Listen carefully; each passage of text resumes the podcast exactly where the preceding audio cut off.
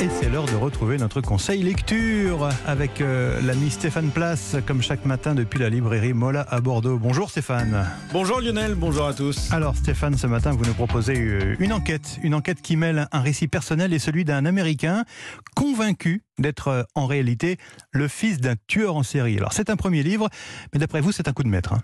Une passion pour les faits divers depuis l'adolescence. Manon Gauthier en a fait sa spécialité professionnelle en tant que journaliste. À ses débuts au journal Le Parisien, la jeune reporter découvre qu'un Américain de 40 ans, Gary Stewart, enfant adopté, vient de publier un bouquin dans lequel il prétend que son père biologique est le tristement célèbre tueur du Zodiac. Vous savez, ce criminel qui a sévi en Californie à la fin des années 60 sans jamais être identifié et qui a envoyé de mystérieuses lettres codées aux journaux. Intrigué, Manon Gauthier contacte Gary Stewart, échange avec lui, jusqu'au jour où cette histoire de prétendue filiation entre en résonance avec celle de la journaliste qui s'interroge, elle, sur les circonstances de la mort de son propre père qui s'est noyé à l'âge de 50 ans. Les pièces manquantes et le récit croisé de ces deux quêtes. Un récit qui a marqué Émilie Sabatier, libraire chez Mola. Alors moi, ce qui m'a énormément plu, c'est justement de me dire que cette enquête était aussi une quête de soi. Ça peut se lire comme un polar, mais en même temps, il y a toutes euh, les meurtrissures intimes des personnages, que ce soit la journaliste qui fait vraiment euh, son introspection, qui revient sur euh, son père, qui était-il et pourquoi est-il mort euh, dans ces circonstances, mais c'est également vrai pour l'américain. Concrètement, les pièces manquantes, ce sont les pièces manquantes des dossiers judiciaires, puisque Manon Gauthier, dans son enquête, essaie de retrouver des pièces qui pourraient justifier la mort de son père, et c'est également le cas de Gary Stewart. Les pièces manquantes est le premier livre de Manon Gauthier. J'ai perdu mon père euh, dans des circonstances troubles il y a des années et depuis cet événement, je me pose des questions autour de sa mort. Et petit à petit, euh, le parallèle, bizarrement, s'est fait très très naturellement au moment où j'ai construit le, livre. Au moment où Gary faisait des étapes